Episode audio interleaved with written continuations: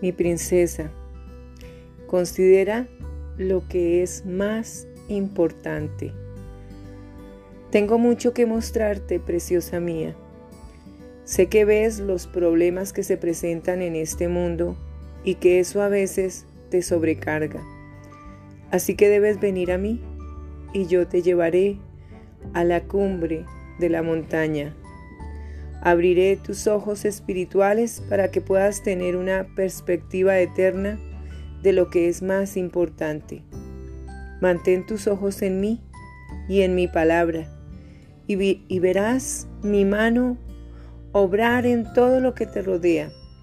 Recuerda, mi princesa, que los ojos del mundo están sobre ti para que les demuestres quién soy yo, manteniendo tus ojos fijos en mí y en mi proyecto eterno para todas las personas.